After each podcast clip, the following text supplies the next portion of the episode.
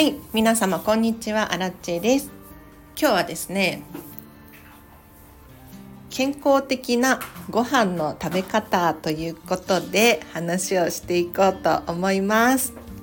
このチャンネルはこんまり流片付けコンサルタントである私がもっと自分らしく生きるためのコツをテーマに配信しているチャンネルでございます。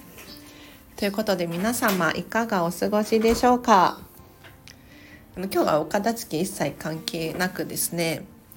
もともと私がアレルギー体質だったんですが、まあ、食事をね変えたら結構良くなったよっていうことでこのお話をしていきたいなと思います。で今回はちょっとテーマを絞らせていただくんですけれど先日ね私の大好きなホテルミラコスタのベンダービスタラウンジっていうところで朝食ブッフェを食べてきたんですで私ねこういうブッフェとかに行ってももちろん食べたいものを好きなだけ食べるんだけれどちょっとマイルールがあって こだわりの食べ方っていうのをしてるのでそれもを今日はご紹介していこうと思います。まずですねホテルミラコスタの中にベッラビスタラウンジっていう景色が美しいっていうそのままのイタリア語のラウンジがあるんですよ。でここでは朝食昼食夕食っていうねお料理を食べれるんですが朝食ブッフェも美味しいんですよ。で私がいつもねどのように食べてるか ちょっとね変態っぽいんだけれど理由があるのでシェアさせていただこうと思います。まず最初に食べるのが果物です。果物をそのベッラビスタラウンジの一番大きな白いお皿に山盛り取ってくるんですよ。で先日行った時はいちごとりんごとキウイオレンジ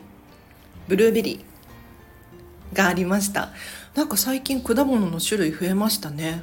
うん。なんか私がアンケートで果物の種類が少ないとかって書いたことがあったんだけれど。いや本当に2種類くらいしかなくてしかもその2種類もぶどうとかなんだろう。もうそのまま切らずに食べれるみたいなすごい簡単なものあまあいいやその話はやめといてなんで果物を最初に山盛りね食べるのかっていう話なんですけれど果物って空腹の状態で食べると一見ね血糖値がめっちゃ上がるんじゃない？それって体に負担でしょ？って思う人多いと思うんですよ。だけれどこれは間違いだっていうことを皆様にお伝えしたいです。もちろん皆様自身の体調だったりとか体質だったりとかアレルギーだったりとかそれぞれ異なるので一概には言えないんですけれど果物っていうのはあの砂糖ではないんですよ。うん、砂糖だったりとか炭水化物白い加工されたそうだなパンとかお米とかは血糖値を急激に上昇させるんですが果物はねあの白いお砂糖とは違ってまず加工度が低いですよと。で加工度って何かっていうと食品のもともとの形が見えなくなってしまってるもの要するに粉物系だったりとかあとはハンバーグだったりソーセージとかこういったものはちょっとね体にダメージが大きいんですね。なのでもともとの形の固形の果物を食べる。っていうのはそんなに悪くないんです。でじゃあなんで血糖値がそんなに上がらないのかっていうともちろんね多少は上がるんだけれど爆上がりはしないんです。なぜなら果物には食物繊維も含まれてるしビタミンやミネラルっていうものもあるので砂糖だけを摂取すれば糖質なのでね急激に血糖値っていうのは上がります。一方で食物繊維だったりっていうのが含まれているとそれらが邪魔をして消化吸収の邪魔をして砂糖糖質が急に上がるっていうことはないんですよなので皆様にお伝えしたいのはまず砂糖の質を考えましょうでさらに言うとなんで最初に果物を食べるのかっていうと空腹のお腹に入れるっていうのがすごく大事なポイントなんです。なんでかっていうと空腹時お腹の中、まあ、腸の中に何も入ってないですよ。そんな時に果物を食べると果物が持っている栄養素が腸を掃除してくれたりするんですね。で特に柑橘系の果物にはクエン酸が含まれていますでクエン酸っていうのは皆様ご存知かと思いますがよくねお掃除グッズとかでクエン酸配合みたいなのありますよね。もう本当にあれと同じで腸のな腸の壁にへばりついた汚れとかもきれいにお掃除してくれるんですよ。なのでまず最初空腹の時点状態で果物を食べる。特に柑橘系とかがいいと思いますがそうするとお腹の中もきれいになる。でさらに言うと もっとポイントがあって果物って消化のスピードが速いんですよ。ほとんどが水分ですし糖質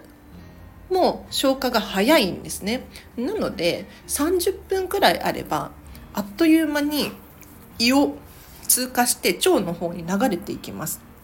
これがお肉とかになってくると消化時間が6時間くらいかかるんですねそうすると胃の中でずっと残っちゃうんですよでそうするとあのまあ、その話は後にします。はい。なので、消化が早い果物を空っぽの胃の中に入れてあげる。で、胃の中をクリアにして次のものを食べるっていうのがおすすめでございます。なのでまず一皿目果物を山盛り食べるんですがアラチはこれゆっくり食べてで一皿目終わったら、えっと、コーヒーをゆっくり飲みます。で次サラダを食べるんですけれどサラダをブッフェ取ってきます。でちょっと食べずに置いとくんですよ。30分くらい。30分は置かないか。ブッフェだからね。ちょっとゆっくりして胃の中を果物たちを消化まだかなって思って待ちます。でその間にトイレとか行ったりして ゆっくり過ごしてます。で2皿目サラダを食べるんですがサラダもねあのベラビスタラウンジの大きなお皿。お皿の種類がね3種類くらいあって大きな白いお皿中くらいの白いお皿白いあ小さい小鉢みたいなお皿かな？があるんですがこの大きなお皿に山盛りサラダを持ってきます。でサラダを食べる時のポイントはオリーブオイルをいっぱいかけることです。本当はねドレッシングとか使ってほしくないんですよ。うん。皆さんご存知かな？イタリアとか行くとレストランでサラダ頼むじゃないですか。ドレッシング出てこないんです。どうやって食べるかっていうとオリーブオイルとビネガービネガーだったかな？とお塩。バルサミコか。バルサミコとお塩が出てきてそれを自分でかけて食べるんです。えーって思いますよね。でもこれがね結構美味しいんですよ。でベッラビスタラウンジのいいところはこれが本当に再現されてるんです。もちろんドレッシングもいくつか用意されてるんですがお塩と胡椒とビネガーが何種類か置いてあってエクストラバージンのちょっと高そうなオリーブオイルがドンって置いてあるんですよね。なのでそこで自分で味付けをして持っていきます。でオリーブオイルをなんでねかけるといいよっていうのかって言ったらまずオリーブオイル自体に栄養がありますっていうことですねで私も専門家じゃないから詳しくはあの Google で検索してほしいなと思うんですけれどあのオイルのいいところは何かっていうといいオイルって体を守ってくれるんですよ。特にフリーラジカルっていうものから守ってくれます。でフリーラジカルをね説明するのすごい難しいんですけれど要するに食べるものたちってもともとは分子でできてるじゃないですか。でこの分子たちって実は安定してる分子と不安定な分子とってあるんですね。で安定してるものをぜひ食べてほしいんですけれどじゃあ不安定なものって一体何なのかっっていうと例えば高温で調理しているもの。揚げ物とかオーブン焼きみたいな。確かね117度だったかな。117度以上の熱で調理されてるものたちって糖化するんですよ。糖化砂糖の糖に化けるって書くんですけれどこれはタンパク質と砂糖がすごく強く結びついちゃうっていう現象なんですね。でこれって何がいけないかっていうとこの糖化したものを食べると体もつられて糖化しちゃうんです。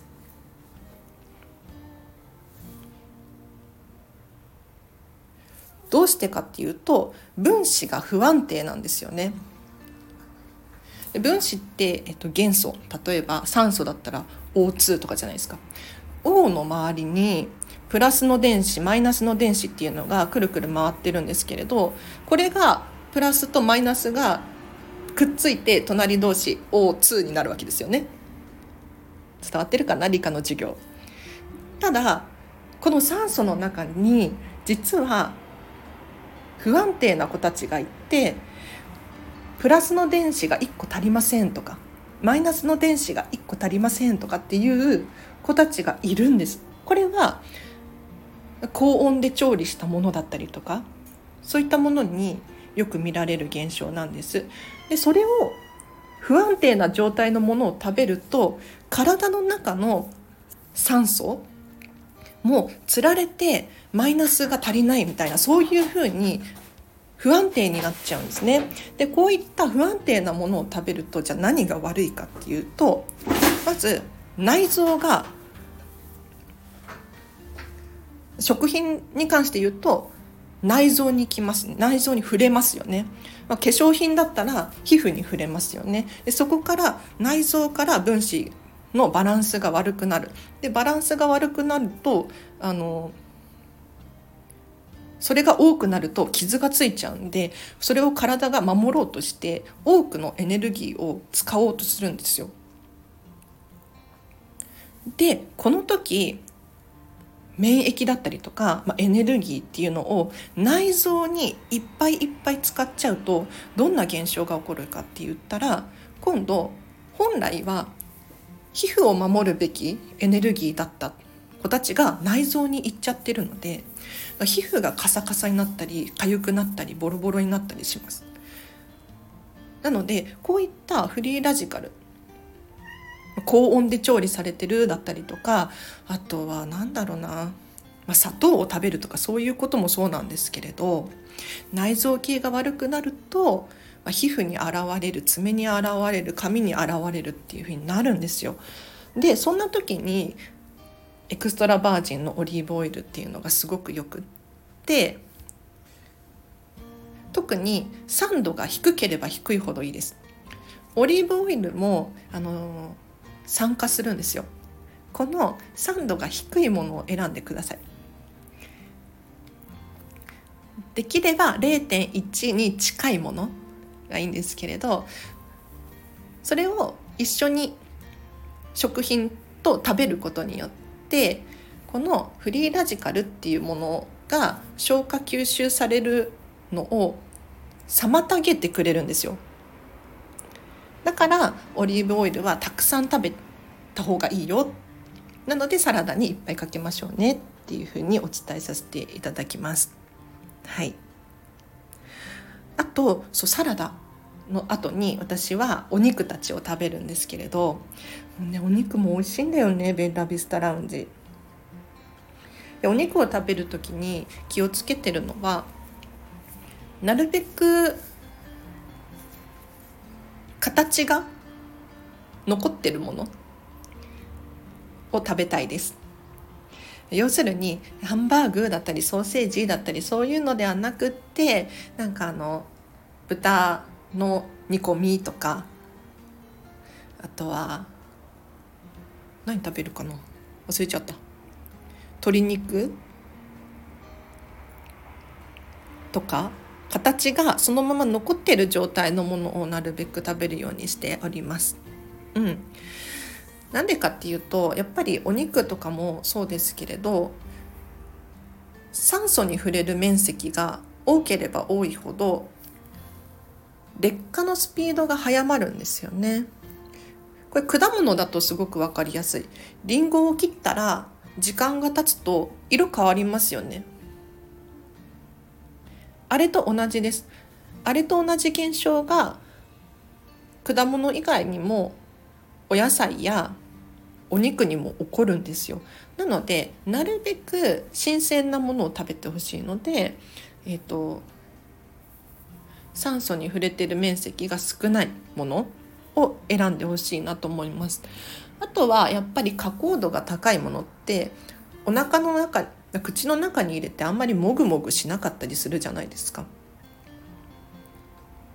やっぱりね噛むことってすごく大切なんですよね。なので噛んでほしいのとあとお腹の中に入れて、えーと消化のスピードっていうのが全然違うんです。分かりやすく言うとご飯あるじゃないですか白米。白米って実は消化スピードすごく速いんですよ。で血糖値がバンと上がります。なんでかって言ったらそもそも白米って玄米の状態から外の皮を剥いだものなんですね。でこの外の皮って玄米の状態であることってすごく大切で何かって言ったら食物繊維もそこに多く含まれてるし栄養素も多く含まれてます。で中の白い部分も確かに糖質があってすごく栄養にはなるんだけれど玄米の状態であることによって食物繊維やミネラルが消化吸収を緩やかにさせてくれるんですね。なので白米の状態で食べるとその食物繊維ないし栄養素もない糖質がむき出しの状態になっている。だからあっという間に血糖値が上がるんですよ。であそこの話もしとかなきゃいけない。血糖値がなんでそんなに爆上がりしたらいけないのか。っていうとこれは体の負担が大きいからですね。血液中の糖分が急に増える急激に増えることによって体はその血糖値を下げよう下げようとするんですよ。基準値っていうのがね人それぞれあるんでそこに戻さなきゃいけないんです。体のルールで決まってるんです。でこの血糖値を下げるためにインスリンっていうのが必要になってくるんですよ。でこのインスリンを出すのってもうすごく体にとっては負担なんですね。なので急激に上がった血糖値を急激に下げなきゃいけないんでインスリンがいっぱいいっぱい必要になるそれそうするとなんかちょっとご飯を食べた後にドクドクするなだったりとかなんかなんていうのか体調悪いなとかそういうのあると思うんですけれどそれが原因ですねでさらに言うと血糖値がバンって上がってインスリンがいっぱい出て下げすぎちゃうっていう時もあるんですよ。血糖値を下げすぎちゃう。そうすると何が起こるかっていうとまたお腹が空いてきたりとか。これ負のループなんですよね。なのであの血糖値がドンって上げ上がっちゃうっていう状態はなるべく下げ避けてほしいので白米だったりあとは、まあ、白い炭水化物って覚えていただくといいと思います。白いお砂糖小麦粉類お米白い米とかはなるべく少なく取った方がいいですね。で何の話してましたっけ？お肉もえっ、ー、と加工度が低い方がいいよっていう話をさせていただいておりました。そうそう。で最後に私今回何食べたかな？スープとスープ2種類。スープ2種類とあとね結局ねあの加工品食べちゃいました。ブッフェなのでどうしても我慢できずに食べちゃいましたね。えっ、ー、と何食べたかな？パテ。レバーパテとチーズとあとはスモークサーモンとか食べちゃいました。はい。だけれどやっぱり一番大事なのって何かって言ったらあの食事を楽しむっていうことなんですよ。うん、なんかあれもダメこれもダメとかって言ってたら苦しいじゃないですか。そんな中でなんか自分にできることっていうのを探すわけですよ。要するにご飯白米食べちゃダメなんだこれ我慢すればするほどにストレスたまりますよね。そうじゃなくてじゃあご飯の代わりに何だったら食べたいかな？ご飯の代わりにあじゃあ卵好きだから卵いっぱい食べようかな。スクランブルエッグ食べよう。だけれどやっぱりちょっと物足りないからご飯食べる。そしたらご飯の量が少なくて済みますよね。なので結局ねあの自分の好みに合わせて食べるんだけれどちゃんと知識を持ってる持ってないっていうことによって大きく変わってくると思いますのであの今日はベラビスタラウンジの朝食ブッフェ何をどうやって食べてるのかどんなマイルールがあって食べてるのかっていうのをお伝えさせていただきましたがいかがでしたでしょうか？あそうだ最後にねケーキ食べるんですよ。なんかあのケーキって言っても何て言うんだろう。なんかスポンジケーキみたいな感じなんですけれどあのしっとり系のスポンジの上に最後バニラビーンズのクリームを乗せてくれるんです。ベンタビスタラウンジ。それをねそんな大きくないんですけど2個くらい食べて満足しますね。うん。なのでご飯とかパンとかは食べないんですよ。だけれどその代わりにちょっとデザート食べるっていう感じ。だけどやっぱり外食だからそこまで大きく気にする必要はないよっていう、うん、ただねよっぽどこうアレルギーがひどい状態とか肌荒れがひどいニキビがすごいみたいな状態の時にわざわざねあのファストフードとか食べる必要はないんじゃないかなって私は思いますね。うん、なので健康状態がいい時に好きなものを好きなだけ食べるっていうのが一番心地よいかなと思います。今日の放送はあくまで私アラチの意見であってもしかしたらねなんかあの専門家からしたらちょっとそれは違うんじゃないって思うかもしれませんがまあまあアラチェ流で私自身の体調にはそれがすごく合ってるのでいい感じですね。うん、最初に果物いっぱい食べてでゆっくりしてると本当にねあっという間にトイレに行きたくなるんですよ。で今回もいちごを2パック分くらい食べたんですけどあっという間にトイレに行きたくなってうん30分消化に30分って言いますけれど果物にも種類があるじゃないですか。スイカなのか柿なのか全然消化のスピード変わってきそうですよね。うん。なので多分いちごはねかなりスピードが速いと思います。あっという間にトイレに行きたくなってもなんかあっという間に出ちゃったなって思ってでもすごく美味しかったんでやっぱ旬のものっていいですよね。うん、では今日の放送が誰かの役に立つのか分かりませんがお片付け関係ありませんでした。聞いていただいてありがとうございます。このチャンネルまだフォローしてないよっていう方がいらっしゃいましたらチャンネルフォローお願いいたします。そして質問やリクエストなどございましたらコメントやレターお気軽に送ってください。お仕事のご依頼などはリンク貼っておきます。お問い合わせフォームからお問い合わせください。あとなんだろう。今日もお聴きいただきありがとうございました。今日のこの後もハピネスを選んでお過ごしください。あらちでした。バイバーイ。